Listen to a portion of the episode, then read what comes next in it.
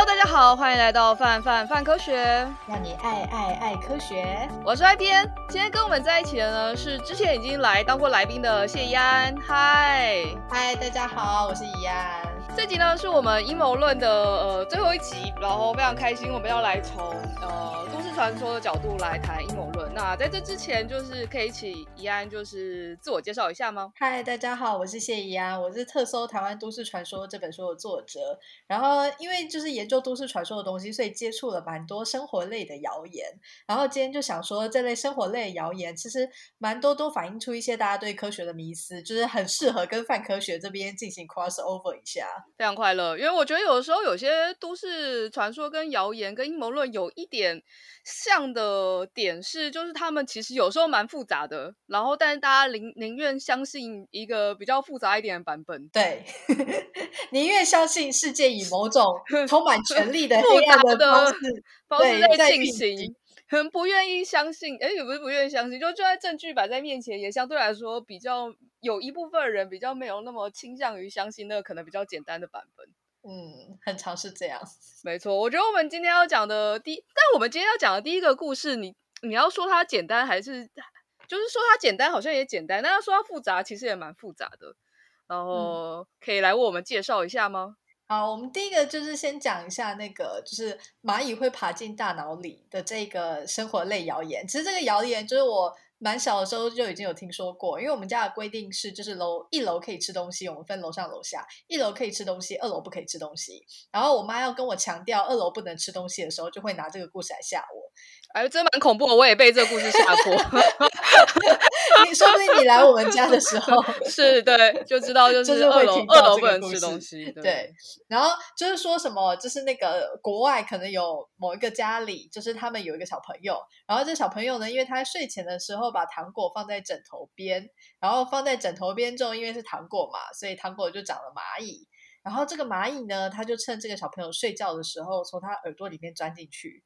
然后小朋友没有发现，但接下来呢，他的他身上开始出现一些问题，比如说他的脸部开始出现瘙痒的症症状，然后皮肤科还检查不出原因，而最后住院检查才发现说，原来他的大脑里面已经有一群蚂蚁寄生，但这个时候因为已经是被寄生了，所以医生一点。医生就是，即便很想救他，但是一点办法也没有，只能眼睁睁的看着小生命结束。然后这个谣言就是说很恐怖吧，大家要小心哦。然后就是可能会发生这个状况，所以请大家不要在床边吃东西这样子。是说我小时候其实真有真有蚂蚁爬到耳朵里面过诶。哦，不不是，因为其实耳朵里面还蛮多东西会爬进去的嘛。就我原本想说，哎，那我们能不能从就是。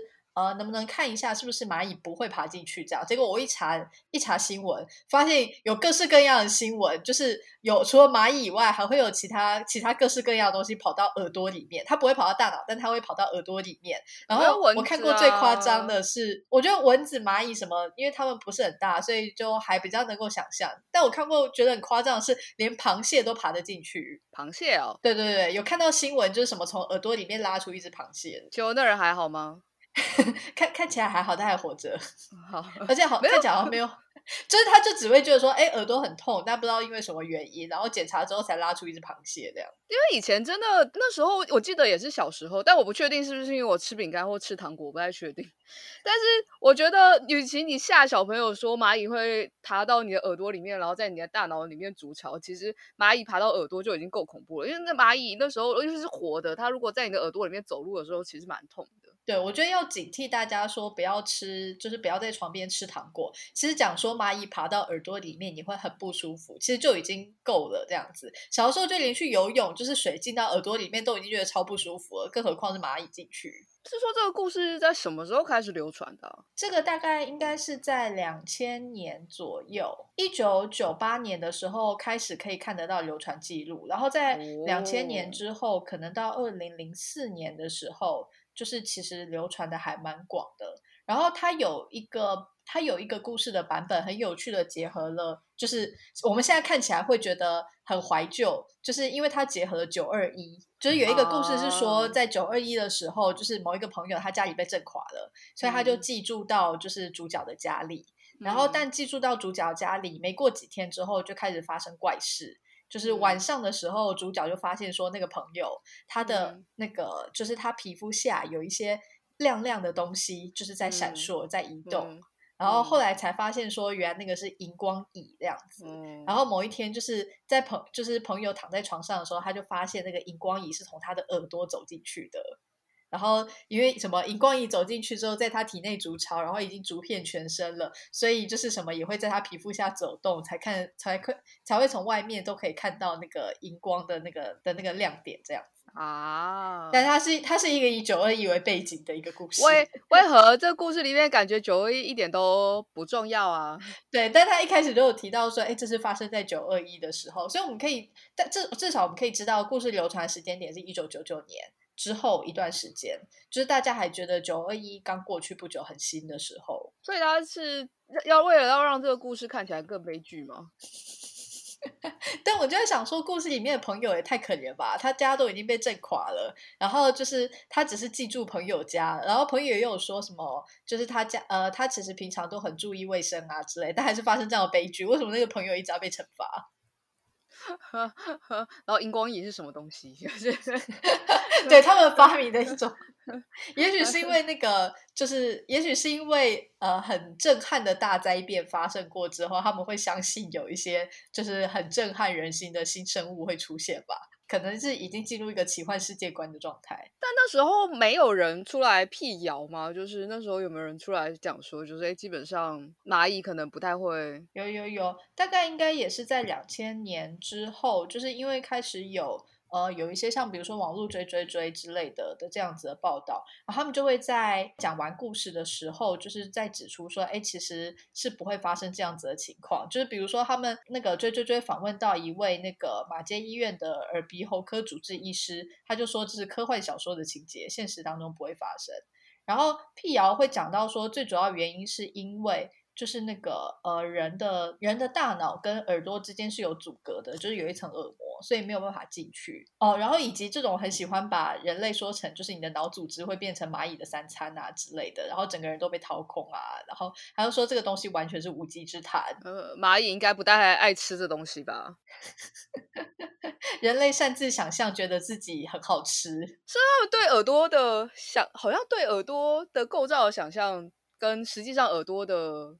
样子好像不太一样，比如说耳朵可能真的有个孔，但是那个孔是耳咽管，然后耳咽管跑一跑，应该也是跑到跑到鼻子，好像不会跑到大脑。哦，嗯，对，有他有说就是不会跑到大脑去这样子。所以其实你只要大概知道耳朵的构造，你其实大概就知道 这件事情不太会发生。所以其实蛮容易的啊，就是要破解，真的蛮容易的啊。但我觉得就是这就凸显出大家对耳朵的构造其实不太清楚的这件事情。然后我觉得接下来就是犯科学要处理的范畴了，就是大家科学素养的问题。但我想问，这个谣言如果听起来很容易就可以破解的话，为什么它还会流传这么广？呃，我觉得最主要是它的警惕非常明确，就是通常那个呃都市传说会流传很广，大概包含几个要素：第一个是故事性强，第二个是警示意味高，然后第三个是可信度高。然后像比如说在这个故事的情况的话，他们都会说这是国外流传的，所以在可信度部分你可能没有办法查证。然后它的故事性有没有很强的？其实还蛮强的，都是会先说人遇到一个没有办法解的疑难杂症，然后后来才翻转说，哎，其实是一个你平常以为很自然的小习惯造成的无可挽回的严重后果，所以故事性蛮强的。然后警惕也很明确，就是不要在床边吃东西嘛。这应该是一有有一大堆父母都想要告诉他们儿女的话，这样子，那他们就可以。借着这个故事，把这样子的警惕进行包装。可能说不能在床上吃东西，对。但有可能其实很切实的原因就是，比如说，好，如果我是父母的话，就是你有饼干屑掉在床上，我要去扫，真的是太麻烦了。然后更不用说，就是如果是在乡下之类的话，那一定是还蛮容易爬虫或爬蚂蚁的。哦，哎，对啊，也是。其实这件事情应该，因为我们。就之前就有讲说，其实，在看那个有什么居家，呃，我家从著名之前台中有科博馆有一个展览，然后那展览里面就有略略提到，其实就是跟我们一起生活的节肢动物们大概有四五十种这样。哇，美国 原来每个人家里都是节肢动物园这样。你以为你家里人最多，对不对？就没有。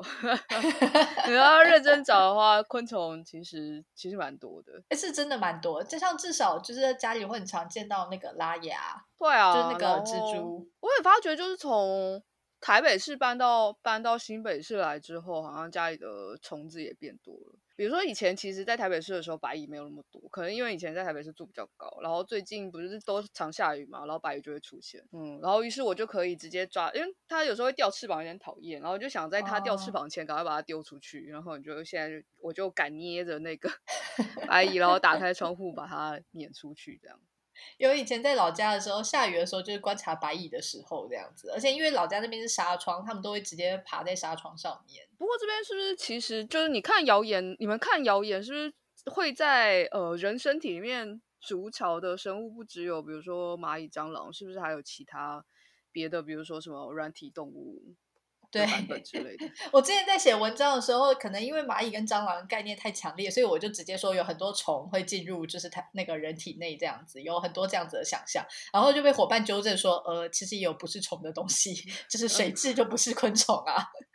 然后像比如说好了，如果是水蛭的故事的话，就是看到的是有一个说什么，就是有两个人他们跑到河边去，然后在河边就是用溪水就是洗洗脸跟洗手这样子，然后。后来回来之后，就是谣言就是说，就是那个其中有一个人，他就开始觉得不舒服。然后接着去检查之后，才发现说，哎，原来水蛭其实已经进到他的大脑里面，在里面筑巢了，这样，嗯，然后已经吃掉他身体里面的很多东西，这样。哦，是他真的吃掉了吗？这边是说，就是那个原本以为他的大脑是偏头痛，但检查之后才发现那个是水蛭在作祟。然后目前已经有一个人，哎、嗯，他也是用“作祟”这个词吗？我觉得他作祟应该指的是，就是是他在搞鬼。而不是指的是鬼作祟的那个词，嗯，这个也是谣言还是这是真的实际有发生？这是谣言，这是谣言。哦，这也是谣言是吗？对对对，因为我觉得它的那个形跟就是蚂蚁的实在是太像了。哦，所以它其实只是把蚂蚁抽换成另外一个软软的东西。对，另外一个就是大家概念上觉得都是小虫啊、小动物啊之类的。然后还有另外一类是就是呃蟑螂。蟑螂也会，蟑螂的话可能会讲说什么，就是什么日本有一个例子，有一个男子为了争取高额奖金而吞蟑螂，然后吞蟑螂之后呢，就是他接着就发现说他肚子不舒服，然后原来是因为他的体内有非常多只小蟑螂。然后为什么会有小蟑螂呢？是因为它当时吞的那一只蟑螂是母蟑螂，虽然母蟑螂被消化掉了，可是它的卵却存活了下来，然后从那个卵当中孵出了非常多只的小蟑螂，所以那些小蟑螂呢就在它体内继续繁衍。这样，我觉得我是觉得蛮困惑的是，我就想说，哎，你都会想到会被消化的问题，那为什么就是妈妈会被消化掉，它的卵没有被消化掉？为什么妈妈用她最后的生命保护住了它的卵之类的？没有，因为卵鞘真的是蛮强的啊，搞不好卵鞘。真的有机会，但是如果软鞘没有被没有被消化掉，但是小蟑螂出来的时候，小蟑螂应该也 是会被消化掉，而且应该它在体内停留的时间不会那么久吧？它接下来应该就会随着粪便一起排出吧？哦，通常我们吃下去的东西到出来，大概月末是，我记得应该好像是十。二到四十八小四十小时这样子的区间，还是八到四十小时左右。哦，这段时间应该蟑螂是没有办法孵化的。哦，但是如果比如说有的时候，有的时候因为我不知道蟑螂，哎，我其实实际上不知道蟑螂卵鞘的那个孵化时间，但有的时候的确会有那种就是感受到就是生存压力，然后于是 于是他们就想要比较比较快出来啊。如果真的出来，它也是会被也是会被消化掉了。然后跟看到这个就会想到小时候是不是我们也常会。看到一些谣言是说，比如说，如果你吃西瓜不吐籽的话，你的肚子里就会长西瓜。哦，对对对对，也有这个。这个我们原本也有想说要不要编进我们下一本书当中，但后来就是查一查之后，发现它的资料没有这么好玩。比如说像是蚂蚁类的就很好玩，但它的资料相较之下，西瓜没有那么好玩。但它们确实确实是同一类的。我也不知道想要吓谁，感觉没有任何人被吓到。但是我觉得蛮有趣的事情是，我忘记后来不知道是看哪部动画还是漫画，然后看到日本人也有在这样子讲同一件事情。因为台湾与其说西瓜子，台湾好像比较常讲的是芭乐籽。哎，可是芭乐籽，芭乐籽太难了吧？芭乐籽那么多，要芭乐籽都不吃下去，太难了吧？这是什么 高难度挑战？芭乐籽很坚强，所以。它就有那种，就是拔辣，我不知道我自己听过啦，就是拔辣会在你身上长长拔辣拔辣树，而且因为西瓜比较瞎，因为西瓜不是树，所以你就会觉得好像没那么，oh. 因为西瓜。不是树啊，是不是要藤蔓长地上嘛？但是你会觉得听起来好像可以长成树的水果，嗯、听起来比较惊悚一点，就好像它会发芽，然后抽高，然后你就会被穿出来。对对对，整个人都会变成它的土壤啊，对然后头会因为它抽高的四 分五裂。所以我觉得，某方面来说，我觉得芭乐比西瓜还要恐怖一点。可是芭乐籽那么小，要不吃进去，不吃进去，难度真的很高 哎、欸。为什么要给小孩子这么 难的挑战？对，每个人都是芭乐人。哦，刚刚说到那个水蛭，我们家我们家有一个很可爱的作者叫赖伊德。他曾经自己做过一件事情，就是他要把呃，他找到了鼻痣，然后他以前有把鼻痣试图要养在就是兔子的鼻子里面，然后就失败了。嗯、于是他后来又再拿到一只鼻痣的时候，他呃鼻痣幼体的时候，他就把那只鼻痣就是放到了自己的鼻子里面。哇，真的是非常有科学精神。然后他应该我看一下，他应该是跟他。就这样子默默的生活了，好像一个多月吧。一个多月？什么？真的是一个比伴侣还亲近的状态。我觉得应该是，我觉得应该是因为他自己是做软体软体呃动物的，然后他也有朋友是耳鼻喉科医生，所以他等于是他在做这件事情的时候，他呃他可以边去边去看医生这样。所以呃，他之前找的资料，因为基本上蛮少人。会正好像他这样子，正好做软体动物，然后拿到鼻子，然后会想要放到鼻子里面。所以他呃，在被鼻子寄生的过程当中，他有固定在寄生前、寄生后，然后每十天去做血液的呃检查，然后想要比较就是寄生前后的那个红血球的相关数值之类的，有看他有没有造成他贫血之之类的。然后就后来发觉他自己测的呃三次，他基本上呃都在正常范围内，没有因为。鼻质的关系，然后造成一些异常。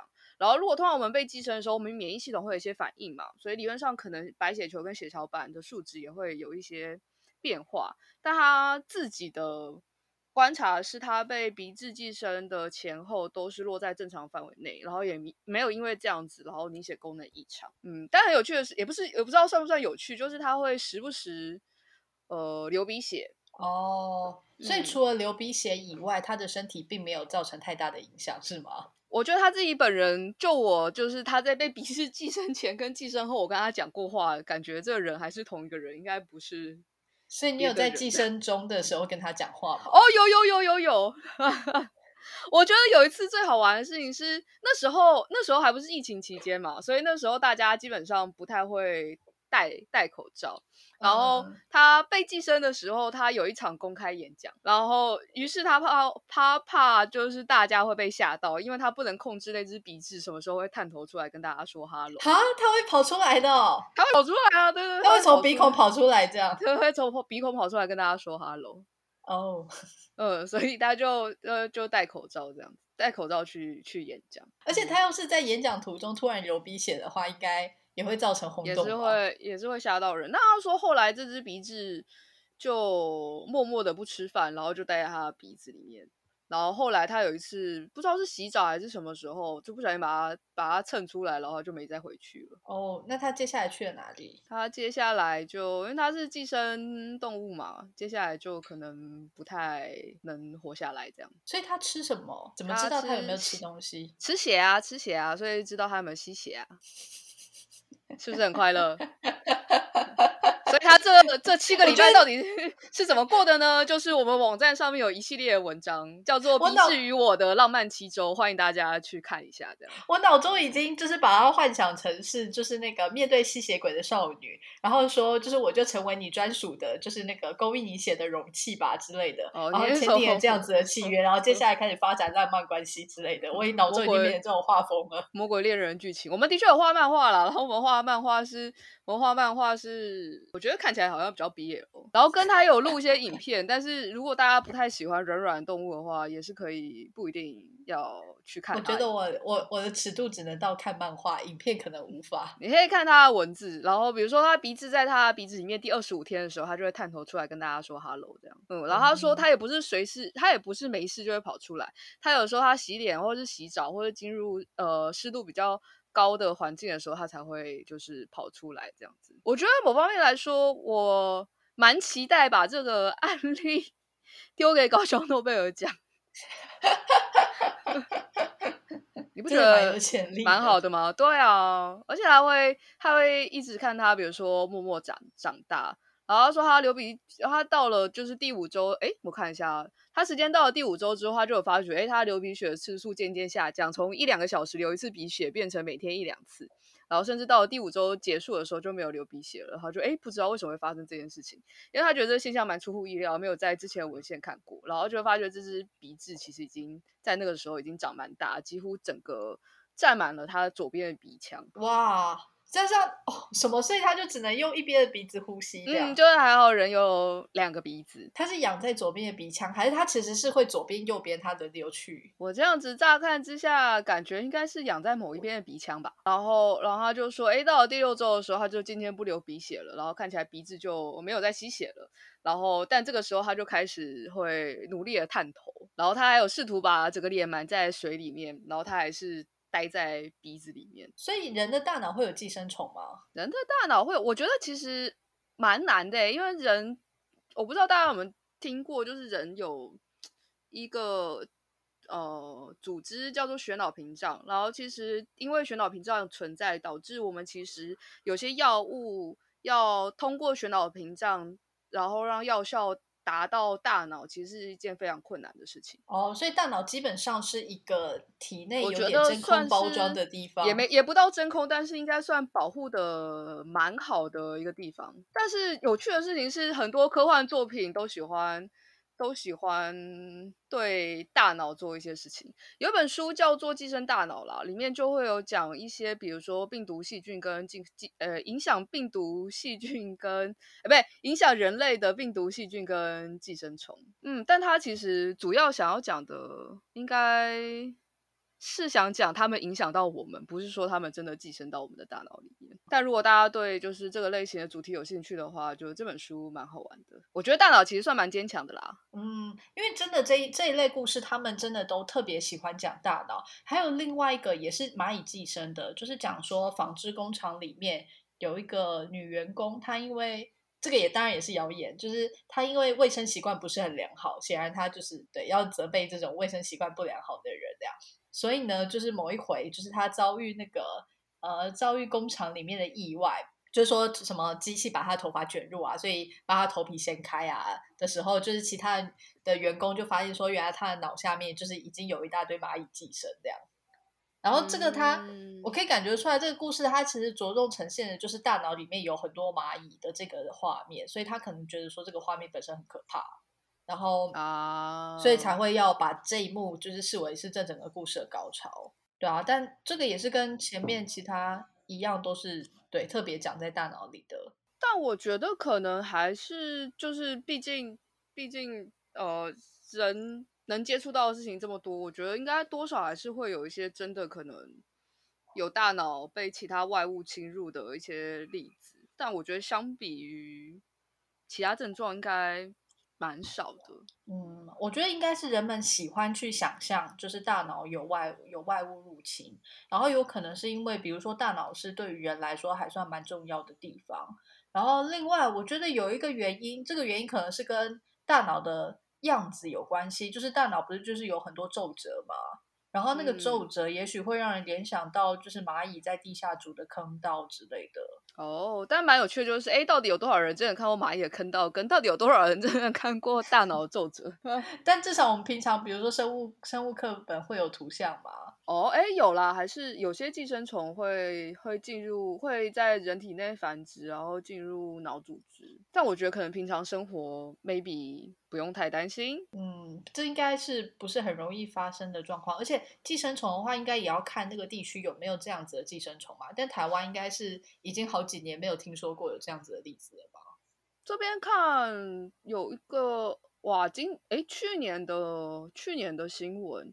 是在讲说，有一个人因为发烧，然后肺部发炎，然后血糖过高，跟轻微脑萎缩，脑萎缩，然后去住院，然后就后来发现他的脑部有一种叫做猪囊尾幼的寄生虫，然后后来就投以就是抗寄生虫药物治疗，然后后来才往下追的时候，他说，哎，可能是自己就是半年多前在东南亚旅游，生吃猪肉的时候。可能感染到了寄生虫。我觉得如果大家怕寄生虫的话，哦、而且有时候寄有些寄生虫真的对人体的影响会蛮大的，比如说就是在瓜牛身上的寄生虫之类，嗯、就是大家吃食物的时候尽量煮熟，对对对，嗯，然后避开那些避开那些寄生虫很多的，显然就是有雷的。跟如果你显然就是要吃寄生虫很多的，那就拜托你就是真的要煮熟，比如说比如说瓜牛的。可是为什么吃瓜牛不煮熟呢？拜托不要生吃瓜牛，就是好可怕，真的很危险。因为我记得小时候看过科学节目，什么就在讲说瓜牛超级，就是瓜牛超级容易被寄生的，而且它们被寄生之后，就是被寄生的瓜牛的样子，可能比如说它会变得颜色很鲜艳啊之类的。然后那个时候看了就觉得很可怕，哦、然后就开始对对瓜牛留下可怕的印象。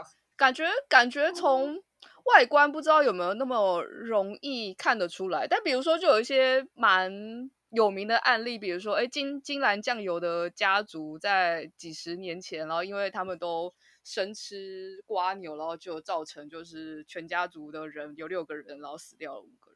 哇，嗯，所以如果大家拜托不要生食非洲大瓜牛，好可怕。为什么我们讲到这里来了？我们不是在从一些警示故事，没有这个这个也是重要的，聊到了，对，这聊到了。听起来真的很恐怖的东西，讲这些也是蛮重要，就是让大家怕真正该怕的东西，不要老是怕怕错对象。没错，所以请怕就是生吃 非洲大瓜牛，不要怕蚂蚁。如果蚂蚁真的跑到你的耳朵里面去，你千万不要急着想要伸东西进去把它抓出来，它只会躲。所以就是，如果已在不伤到你的情况下，你可以倒点生理食盐水跟油把它给淹死，嗯、然后再去快赶快去看耳鼻喉科把它夹出来。惨痛经历。我小时候耳朵特别容易出问题，就是比如说蚂蚁爬进去啊，然后有东西掉到耳膜上，然后听不清楚啊，然后就要去就可以去耳鼻喉科，就是他会帮你吸出来。然后还有指月亮，就中耳炎啊！哎，这个传说中的民俗传说，你居然还真的遇过？没错，就真的指月亮，然后隔没好像被我自己印象当中是当天，但我猜应该中间有些间隔，我可能得要跟我妈确认一下。但就是对，我曾经有指月亮，就隔天中耳炎。哇！因为都会说指月亮会割耳朵，其实并不是割耳朵，而是因为小孩子很容易会有中耳炎。然后，所以才会有就是指月亮耳朵会被会被割这样子的说法，但其实是跟小孩子的好发语就是好发中耳炎有关系这样子。嗯、没想到你居然还真的进入过这个情境。没错，曾经是小朋友吗？但我们是不是小时候还有一些蛮多为了要让你养成好习惯，然后拿来吓你的一些恐怖传说？比如说虎姑婆啊，嗯、就是如果你不乖乖睡觉，它会来咬你的小指头。对，然后以及虎姑婆应该很重要的教训是会说，就是。不可以，如果陌生人敲门的话，不可以开门这样子。还有七只小羊故事是也是这个样子吗？虽然他们可能都会伪装说什么我是你姑婆啊，然后或者说什么我是你亲戚啊，我是住在哪边的谁啊之类的，但就是在这种情况之下，一律不要开门迎接比较好。通常都会给出这样的建议。嗯，这好像就现在来说不太容易发生，因为毕竟集合式住宅，我啦我啦，就是你的老家可能不一定。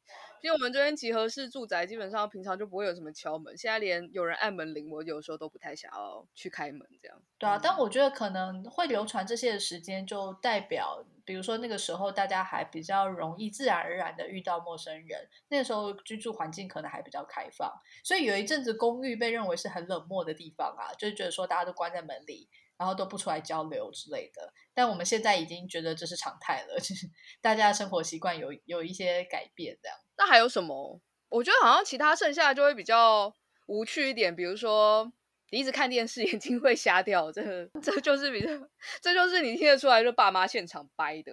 然后还有什么？像比如说什么，因为鬼会附在衣服上，所以。鬼月的时候晚上不能收衣服，晚上不能晾衣服。这样晚上不能晾衣服的原因是因为晚上晾衣服比较不容易干，所以以至于它的干的时间就会延长，那就会让它比较 容易有一些霉霉味或者是一些没有那么快干的味道。就是后来长大才知道，哦、但我不太确定，就是那个谣言是不是为了要让大家避免这件事情？呃，这个应该它算是比较老一点点的民俗传说。就是可能并不一定是就是比较新生一点的谣言，然后呃这个的话可能跟比如说好了，呃因为以前如果是呃，很多家很多家户他们晾衣服都是在露天的状态之下。你要是晚上晾，然后接着你去睡觉的话，那这样应该确实是，比如说晚上下雨什么，你就会来不及收衣服。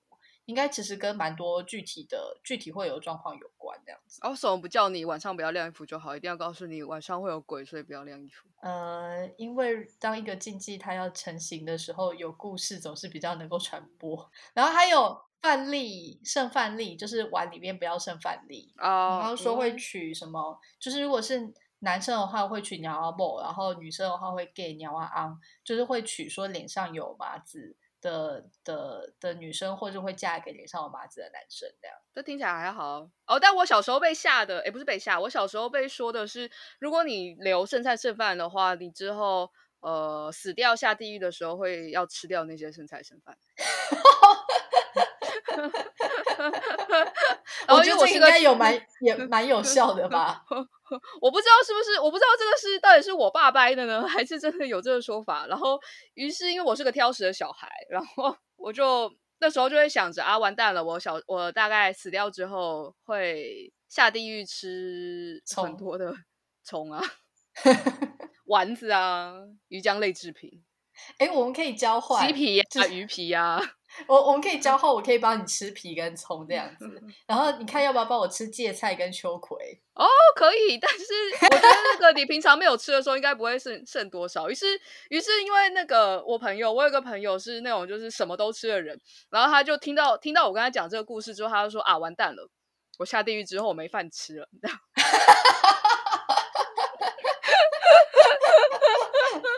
就好有道理哦。哦很有道理，但我不知道大家有没有听过这个。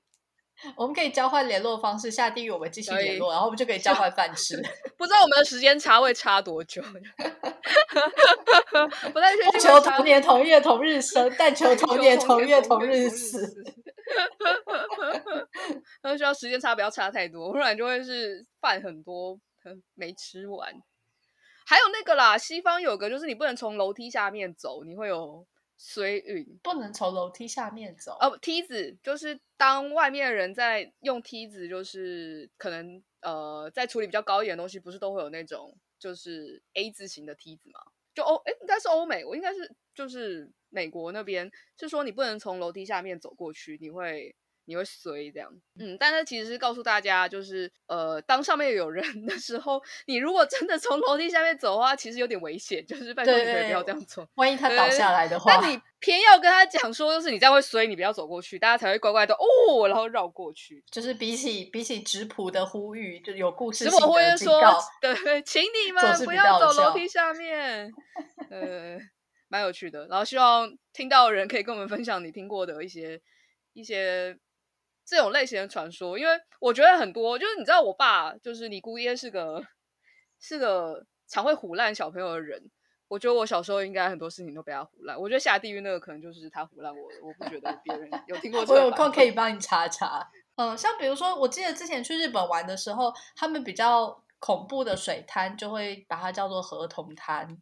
然后就是说那边有河童，就是会把人抓下水这样。但河童不是在河里吗？对对对对，水滩水滩就是某一区湍急的河水，他们就把它称之为河童滩这样子。Oh. 然后滩就是我们现在是讲说海滩嘛，好像讲的是岸上，嗯、但其实在以前就是滩，比如说滩会有时候指的就是水的地方，有水的地方。然后所以那个应该也是要警告说，哎，大家不要去那一区。但如果你只说那一区的水流很湍急很危险，可能没有什么用这样子。但说河童哦，那里有河童，那边有河童，对，大家就是警告就会很明确，就是跟什么七月的时候，就是那个河水会有水鬼，所以不要去游泳之类的，也是相似的。就其实就吓吓大家说，哎，夏天本来大家就会往水边跑，就是你往水边跑的时候，请多想五秒钟这样。对，而且溪水应该确实是因为溪水它的地形不像游泳池那么安全，应该是确实是有很多危险。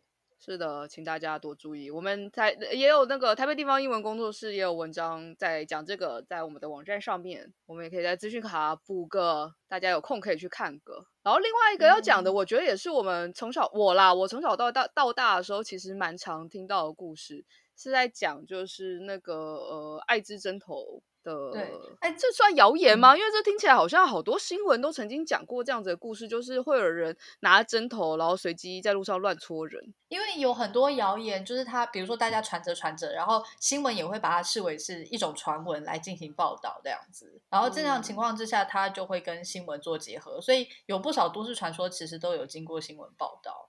然后，但其实西门町的这一则，呃，就是那个西门町艾滋针头的这一则，因为很长艾滋针头都会说在西门町嘛。它其实一开始的时候是有人在那个西门町发传单，然后警告说，哎，有一名国中年纪的女生因为感染艾滋病，心态不平衡，然后持一支有病源的针头。就是在路上，然后会随机乱戳人。一开始是先发这样一张传单，在警告人。所以新闻在报道的时候，他就会报道这个传单的内容那样。然后可能后面会说，哎，不确定说到底有没有这么一件事情。然后当然有一些他们会去进行查证。然后接下来我记得这一个这个是这个事情是发生在一九九二年，那个时候我应该才刚出生。嗯、然后呃，当时他们就有去进行查证。然后那个官方这边给出来的回应是，就是。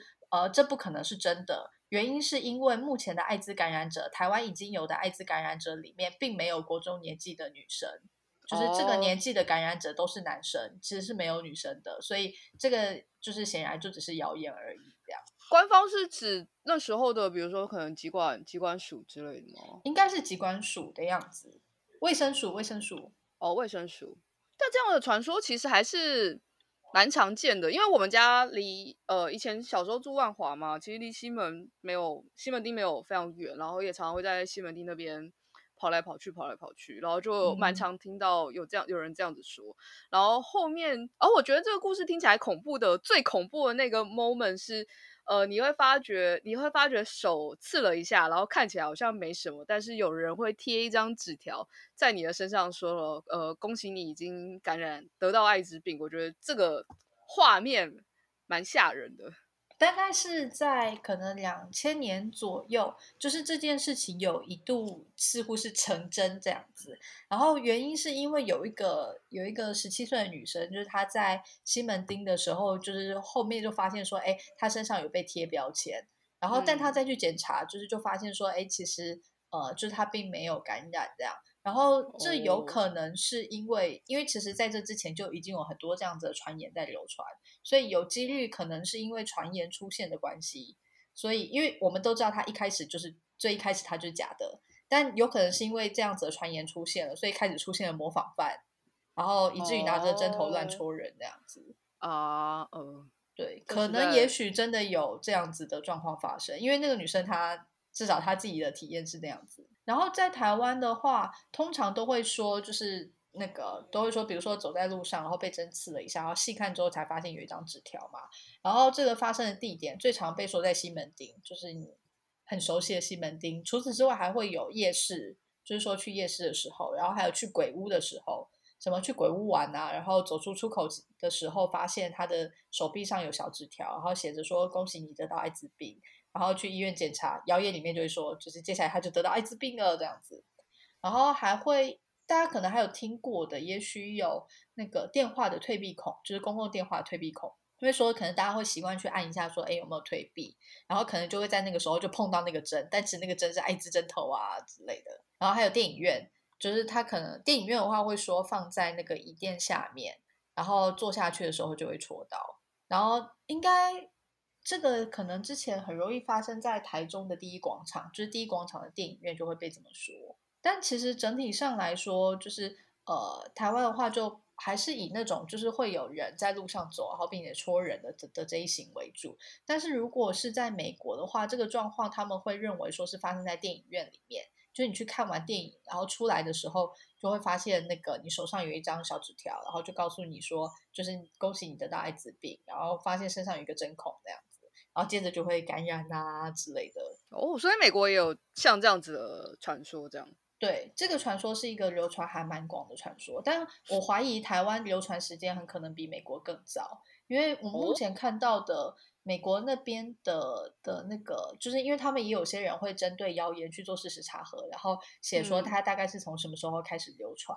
然后美国那边的 Snopes Snopes 那个网站，它写的是说，从一九应该是九八年左右开始传。哦，对，但台湾至少我们在九二年的时候就已经看到有报纸记载有这样子的传言。哦，但没办法证实就是两者之间是不是有相关性的，对不对？对，这个有点比较复杂，比较困难，而且再加上就是两千年前的网络资料，可能现在都已经不不存在于网络世界中了。可能随着各种网志的消失，然后或是雅虎奇摩知识家的退役之类的，他们就会不存在在网络上，就比较难去追究他他们之间的关系。但美国有一个比较早的版本，它不是这种随机戳人型的，它是、嗯、呃，它是艳遇型的，就是会讲说呃，可能比如说。有个人他呃可能邂逅了一个美女，然后跟他共度一夜之后，隔天他就发现就是那个对方对方就留了一张纸条，然后跟他讲说欢迎你来到爱滋世界这样子。但这个就是这个就是比较容易发生。对，就如果大家没有进行安全性行为的话，对，它就是会发生。这个是一个完全合理的状态。所以就是要进行安全性行为这样。然后。嗯，艾滋玛丽也有，就是刚刚那个讲说艳遇的那一种，它叫艾滋玛丽，然后它有男生版的，会叫艾滋哈利。嗯、然后这个传说通常会是，比如说某一个女生，她呃到另外一个国家旅游，然后并且在当地就是邂逅了一个帅哥这样子，然后他们当然度过了几天很愉快的日子，然后接下来女生回到坐飞机，就是回到她的国家，在飞机上打开男生送给她的礼物。然后就发现，就是男生送给她的礼物当中，就是有一张纸条，跟他讲说：“欢迎来到艾滋世界。”对，这也是男生送给他的礼物嘛。所以他这个版本，男生也有，女生也有，是不是？对对对，这个这种就是有主角是男生的，也有主角是女生的。然后我们我怀怀疑说，应该就是这个传说里面的那一张，就是欢迎来到艾滋世界的纸条，就是被后来的这个随机戳刺型的这种艾滋针头传说继承了。嗯所以才会变成艾滋针头传说里面也有那一张纸条，要不然其实你要纸条粘在人身上不是一件很容易的事情。我本来以为有，嗯，有 3M 之后就蛮容易的。那个时候的纸条应该还没有那么容易粘上去。然后，所以它也算是一型蛮传播蛮广的一种传说这样子。然后在台湾应该从九零年代一度传到两千年之后，不过近几年应该已经比较少听到了。但其实就是就算。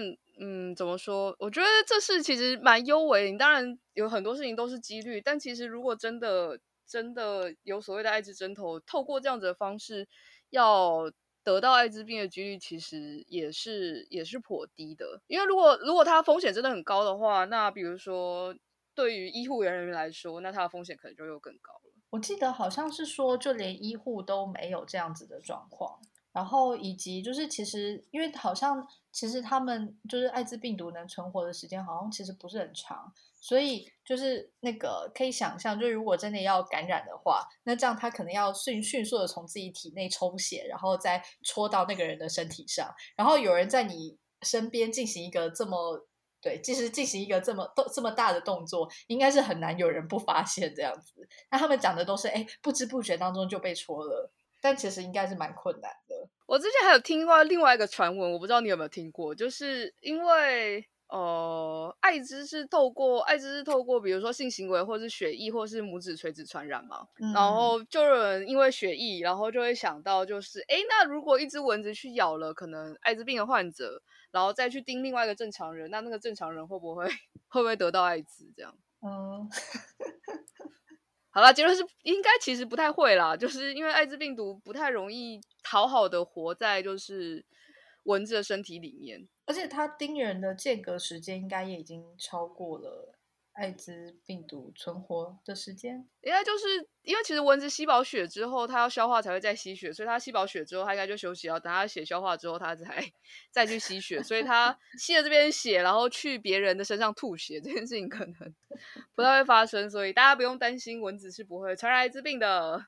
但我觉得可以感觉到，就是其实。呃，整体来说，就是全球害怕的病毒，就是可能有一波一波的样子。然后像比如说那个艾艾滋病被视为是二十世纪的黑死病吗？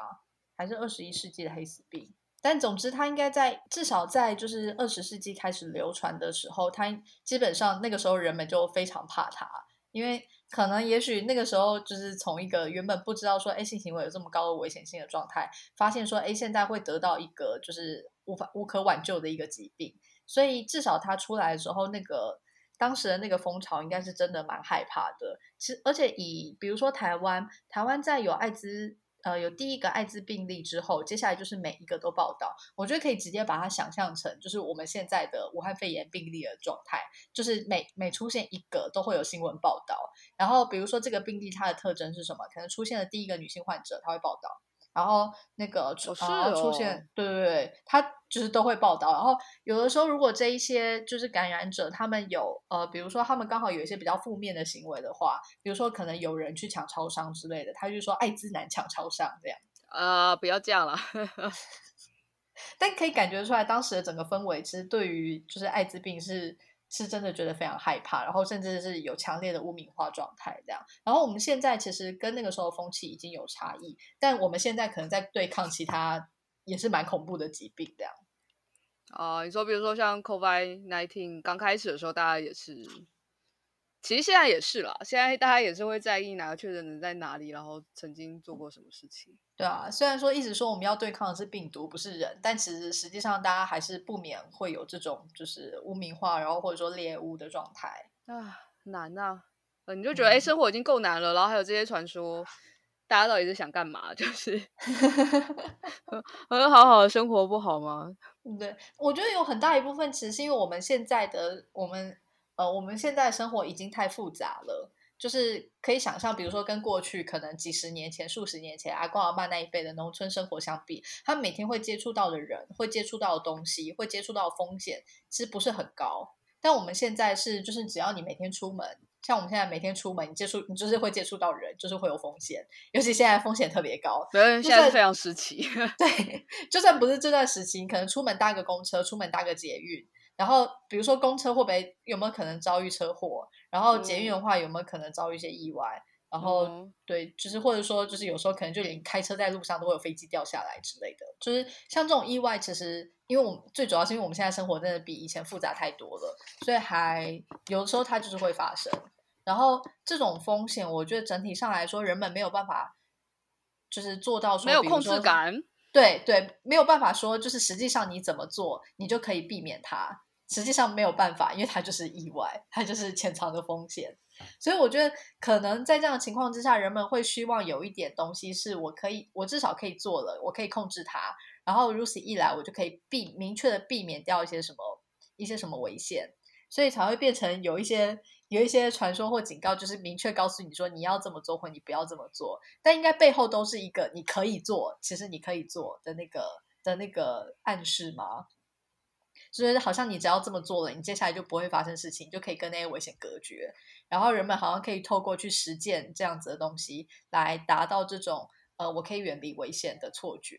可因为其实这些危险说到底，我们刚刚讲到了，不论是艾滋针头或者是蚂蚁寄生虫爬到身体里面，其实相对来说几率都蛮小的，它不是容易发生的事情，然后就会。觉得我不知道你怎么看，就是你就会觉得这种几率很小的事情，但大家通常会用这样子的，嗯一些故事或是谣言去放大这件事情，然后让它变得相对来说其实蛮恐怖的。它会不会有的时候跟我们在看恐怖片有点像？就是我看的那个地方，然后我同我的那个镜像神经元一直闪，然后我很害怕，但同时因为我也是安全的，所以我在。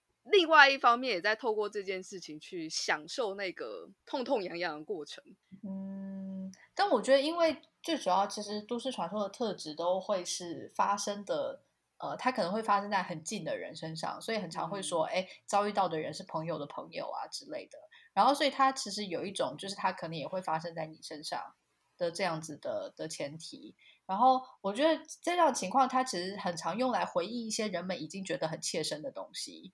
就像比如说那个时候艾滋病，嗯、可能其实比如说这样子艾，嗯、呃，这些艾滋谣言它流传的时间，可能其实台湾的病例并不算特别的多，但是可能因为报道的关系，会让人们有一种就是现在很可怕，就是已经有很多人感染了，可能会有这样子的错觉，所以这个艾滋病这个东西原本就存在于他们心中，然后所以是就是都市传说，它是用来去。呃回应他们内心的这些恐惧，或者把那他的那些恐惧具现化呈现出来这样子。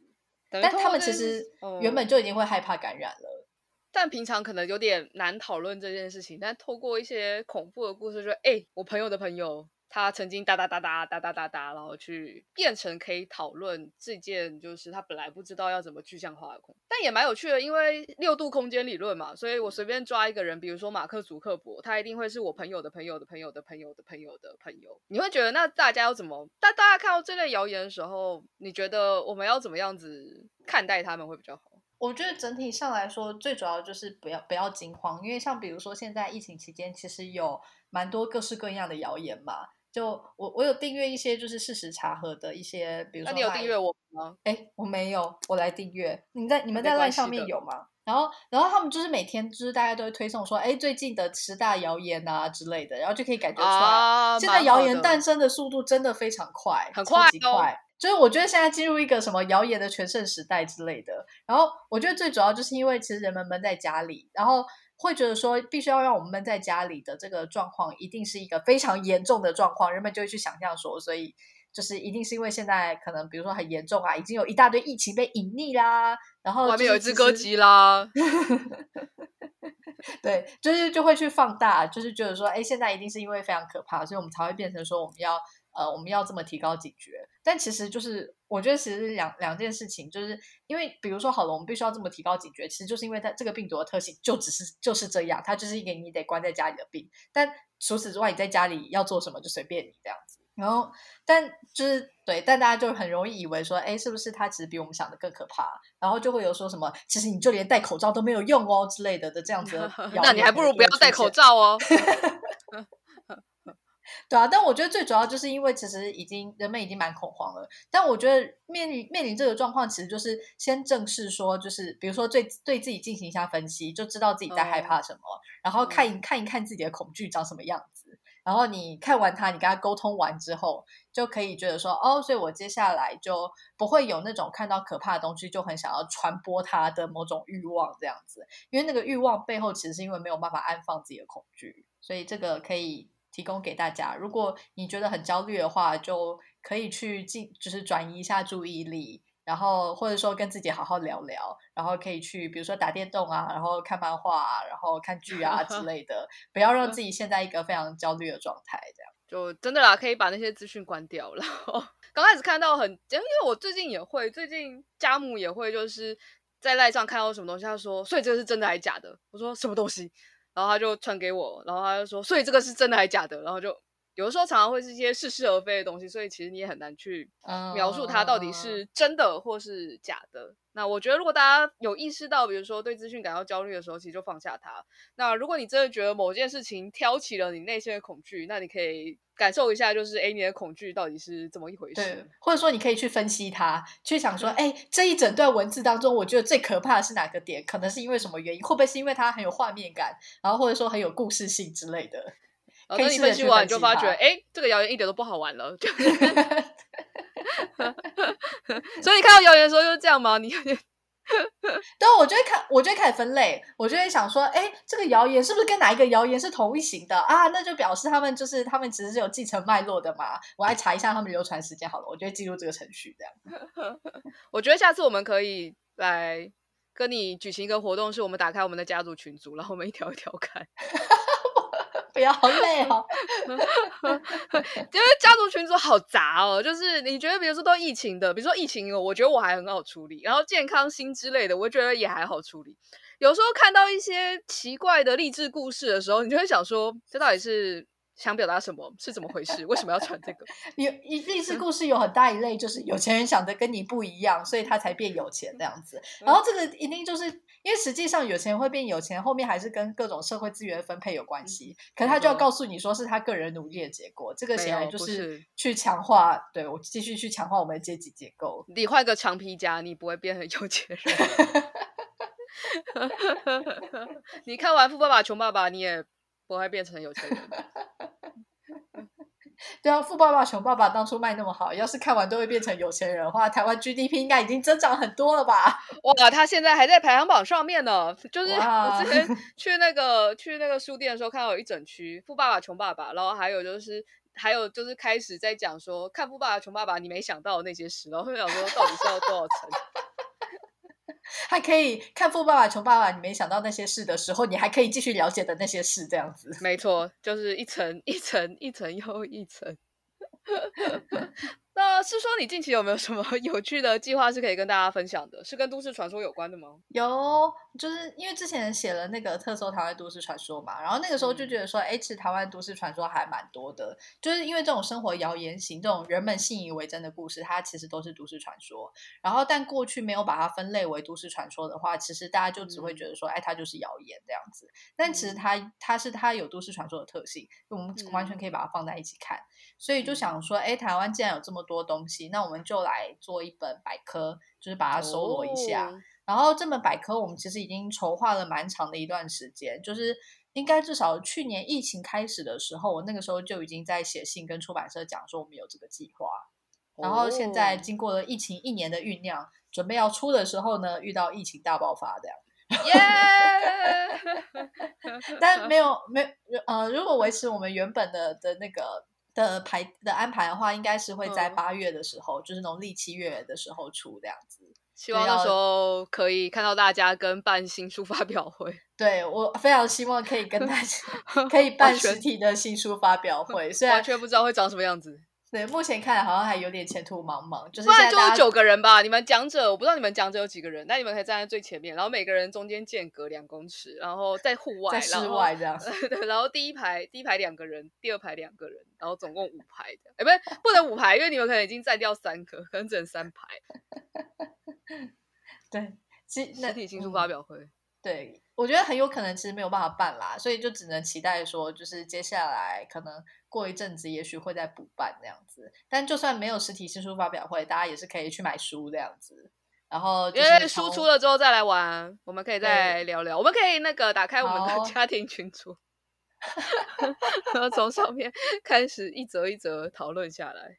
你可以直接就是书出了之后，你就可以直接去勾目录啊，就是哎，我想讲这个，我想讲这个那个之类的，然后我们就可以来讨论。可以，很棒，很棒，yeah. 我觉得很棒。OK，那总之谢谢大家，好，那我们今天就差不多到这边结束啦，大家再见，拜拜，拜拜。以上就是本集科科聊聊的节目内容。另外，为了感谢广大读者，泛科学在十周年之际开放官网新功能啦！只要加入免费会员，你就能留言评论、自定追踪、点击光点，还能获得好玩的知识成就，升等练功。快点击资讯栏链接，加入泛科学，轻松玩科学。